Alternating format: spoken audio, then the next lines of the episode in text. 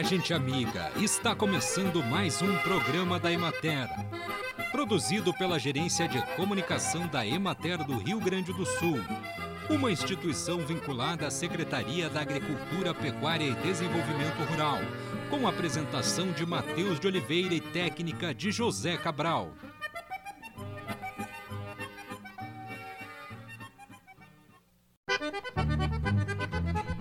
Março é o mês em que se comemora o Dia Internacional da Mulher e é também dedicado à campanha Março Lilás, que tem como propósito conscientizar a população sobre a prevenção do câncer do colo do útero. São fatores de risco relações sexuais precoces abaixo de 14 anos, múltiplos parceiros de alto risco, doenças sexualmente transmissíveis, muitos partos, infecções virais por herpes simples e o HPV, que é o papiloma vírus humano, o principal fator de risco para o câncer do colo do útero. São considerados cofatores de risco o tabagismo, a deficiência de vitaminas, exposições a raios ionizantes, o raio-x e o uso prolongado e contínuo de anticoncepcionais por mais de 10 anos.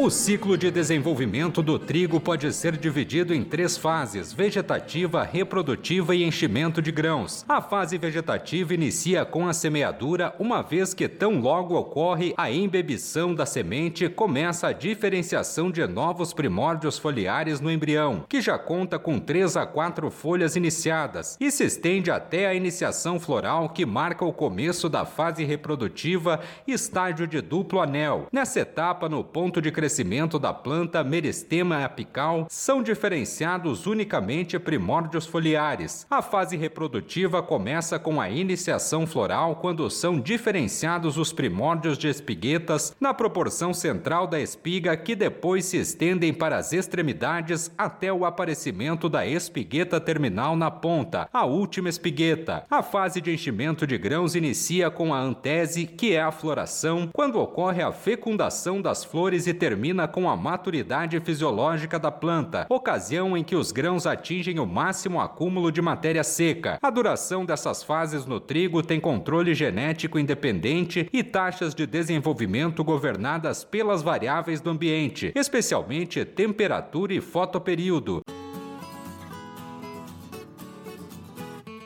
Acompanhe agora o panorama agropecuário. A colheita do milho evoluiu pouco na última semana, avançando de 68% para 72% das lavouras. Esse lento avanço é explicado por dois fatores. O primeiro é que a colheita foi praticamente finalizada em lavouras implantadas no início do período recomendado e as lavouras implantadas após o retorno das chuvas estão em fases anteriores à maturação. O segundo fator é a preferência de realizar a operação em culturas de soja ou arroz, com lavouras de milho maduras esperando a campo a retomada da operação. A produtividade média estimada se aproxima de 3.500 quilos por hectare, representando quebra de aproximadamente 55% da expectativa inicial de produção. No aspecto fitossanitário, após as chuvas e com umidade do solo adequada, foi possível realizar os tratos culturais de controle de ervas daninhas e de pragas, em especial a lagarta, bem como realizar realizar a adubação nitrogenada em cobertura dessas lavouras de milho grão safrinha. Permanece o monitoramento da ocorrência de cigarrinhas, com parte dos produtores realizando controle preventivo. Na região de Soledade já foi colhido 65% da cultura e as lavouras com implantação tardia em áreas de restevas de tabaco, feijão, milho, silagem e em algumas áreas de soja com elevadas falhas de plantas devido à estiagem apresentam um adequado desenvolvimento. Parte do cultivo está entrando no estágio de florescimento e tem ótimo potencial produtivo, continuando as condições climáticas atuais com chuva, temperaturas amenas e elevada radiação solar. Segundo o levantamento semanal de preços realizado pela Emater no Rio Grande do Sul, o preço médio da saca de milho variou 0,69%, passando de R$ 93,82 para R$ 94,47.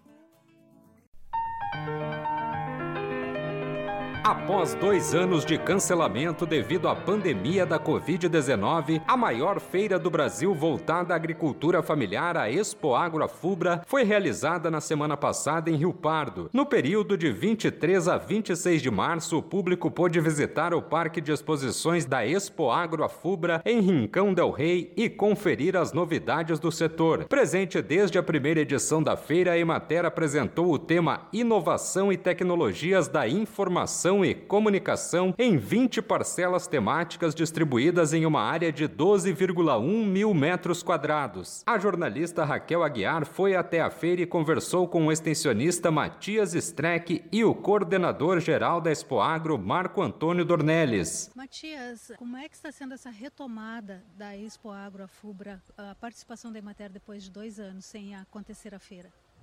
A nossa sensação é de dever cumprido.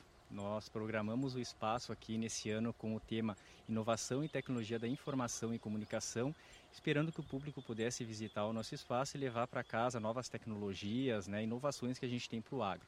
E foi isso que a gente conseguiu observar com a participação aí do público. A gente sente que uh, os nossos agricultores estavam ansiosos depois de dois anos sem a, a, feira acontecer, né? Na última, lá em 2020, a feira foi cancelada três dias antes do, da sua edição. Então, todo o público que havia se organizado para participar da, da feira acabou aquele sentimento, né, de que uh, as coisas poderiam ter acontecido. E a gente passou por esse período de pandemia, a seca também que assolou aí o nosso estado do Rio Grande do Sul.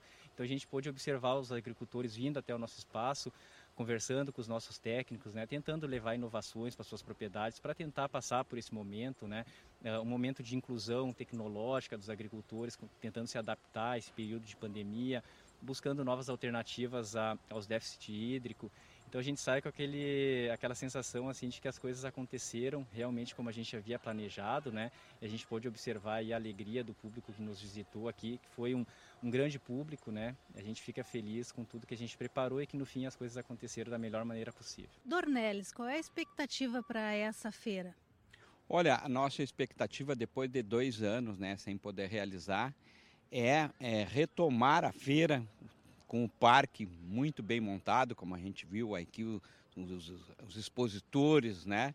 E, claro, a presença dos agricultores, né? E destacamos aí todos os espaços, né, da feira, a dinâmica de máquina, o setor do arroz, o estande da Emater, que sempre é uma atração com inúmeras tecnologias e todo o trabalho que a Emater desenvolve, né, durante o ano. Então, para nós é uma satisfação muito grande, juntamente com todos os expositores, né? E destacamos que nessa edição o número de expositores foi maior. Nós tivemos em 2019 430 e esse, essa edição agora foram 470 expositores. Então, para nós, como organizador, é uma satisfação muito grande poder retomar a feira né, e a presença do público que aqui né, estiveram prestigiando durante os quatro dias. Acompanhamos a entrevista da jornalista Raquel Aguiar com o extensionista Matias Streck e o vice-presidente da FUBRA, Marco Antônio Dornelles. Foi confirmada em março a primeira morte por dengue no Rio Grande do Sul em 2022. Trata-se de uma mulher de 76 anos, residente de Chapada, município do norte do estado. O fato serve de alerta para a necessidade de medidas de prevenção contra o mosquito transmissor da doença, o Aedes aegypti. Além desse óbito, já foram registrados no Rio Grande do Sul este ano outros 752 casos de dengue contraídos dentro do estado. O óbito da idosa ocorreu em 9 de março, seis dias após ela iniciar com sintomas de febre, dor de cabeça, dor atrás dos olhos, dor muscular e nas articulações, além de náuseas. A paciente tinha como comorbidades hipertensão arterial sistêmica e doença pulmonar obstrutiva. Exames laboratoriais identificaram que ela teve um dos quatro subtipos da dengue. Em 2021, foram 11 óbitos confirmados por dengue no Rio Grande do Sul, contra seis do ano anterior.